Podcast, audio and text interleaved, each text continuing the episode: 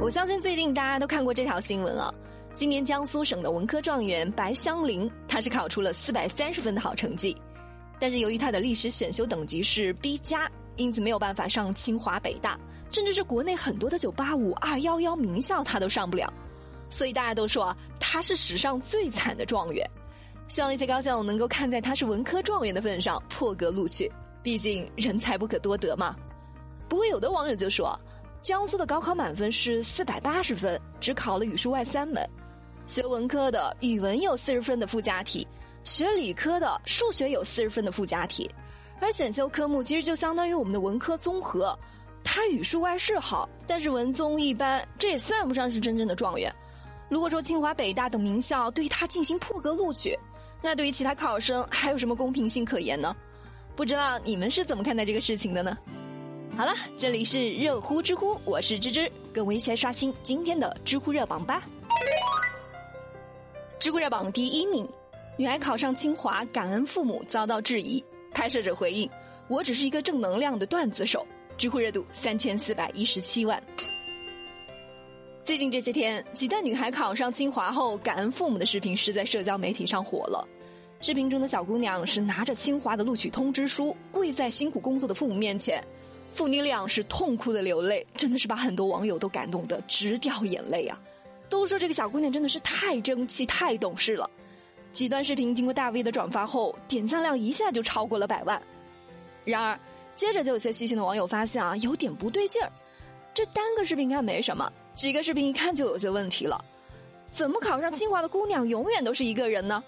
而她的父亲呢，一会儿是工地上干活的工人，一会儿是捡瓶子的拾荒者，一会又是躺在医院的植物人。小姑娘，你到底是有几个父亲啊？目前，这个拍摄者他的账号已经是被平台限流了十天。面对这些质疑和处罚，这个拍摄者还觉得挺委屈的，说我并没有开过直播要礼物啊，我拍这个段子也主要是宣扬社会正能量，这有错吗？如果你觉得我在骗你们的眼泪，那我想问一下，你们看那些韩剧看的眼泪稀里哗啦的，你们怎么不去找他们呀？看来这个拍摄者还挺会狡辩的嘛。明明只是为了骗取流量、消费公众的同情心，在这瞎编故事，被处罚了之后呢，还搞得自己好像是特别委屈的样子，说自己是弘扬社会正能量。嘿，这个能跟电视剧比吗？我们观众在看电视剧的时候，谁不知道这些事情都是虚构或者是改编的呀？而且人家电视剧也都会说明这一点。你在拍摄这个视频的时候，有交代清楚这个事情，它只是一个段子，不是真实的事件吗？我们也都知道，现在短视频的竞争也是非常的激烈，而这类正能量又能够戳中网友泪点的视频，恰恰就是吸引流量的一大法宝了。哦，你蒙混过关，流量变成真金白银的时候，你就啥都不说了；等穿帮露底，受到处罚的时候，就开始用正能量来做挡箭牌了。这不明显就是消费公众的情绪，稳挣不赔吗？宣传正能量，你就好好的宣传。那么多真人真事你不去拍摄，在这哗众取宠、变着花样跪谢爸爸，这种造假换来的正能量，抵得过谎言被拆穿后对于社会人心善念的长久扼杀吗？网络空间是亿万民众的共同的精神家园，希望有关部门能够加强作品的审核监管，不能放任这类毒瘤视频的泛滥。知乎热榜第二名，女子拒绝和外卖小哥拼车，知乎热度一千二百三十六万。拼车还要挑乘客，这年头啊，奇葩真的是太多了。最近，一女子和外卖小哥通过某个平台拼到了同一辆车，这名女子是最后一个上来的。但是当她看到车内和她一起拼车的还有一位外卖小哥的时候呢，是说什么都不肯上车。我不管啊，我就是说不跟他一起坐一辆车，什么意思？我和他一样的车。这个时候，司机师傅也是非常耐心的开始劝导他。大家都是乘客，一起坐辆车，没什么高低贵贱的，都是平等的。小姑娘，我和你说，我平时接车拼单接接的多了，有钱没钱都一样的，人家大老板也没有你这样车。可是这名女子呢，还是坚决的不肯上车，说是要司机赶紧把这个问题给解决了。同行的另一位乘客呢，是终于看不下去了，说你要是觉得耽误时间，你可以再叫一辆车呀。我和外卖小哥都没有说你耽误我们的时间呢。之后，这名乘客就把整个视频是传到了网上。正如大家所说的，大家拼车不就是图个省钱吗？别说乘客本来就是平等的，社会上的各行各业、各个职位，大家的人格都是平等的，没有什么高低贵贱之分。你不愿意跟外卖小哥坐一辆车，那你点外卖的时候怎么要外卖小哥给你送餐呢？难道他的职业就不重要了吗？总有一些人啊，是一边鄙视着某个职业，却一边享受着这个职业带给他的便利。你要是不想跟外卖小哥坐一辆车也可以，你可以直接打专车呀，那就什么事情都没有了。视频中这个女子的价值观真的是让人堪忧啊。不过也有些网友质疑说，这个视频它有可能是最近改名的青菜拼车的营销行为。第一，这个视频的收音效果是特别的好，这名女子在车外说的话都能听得清清楚楚，没有什么杂音。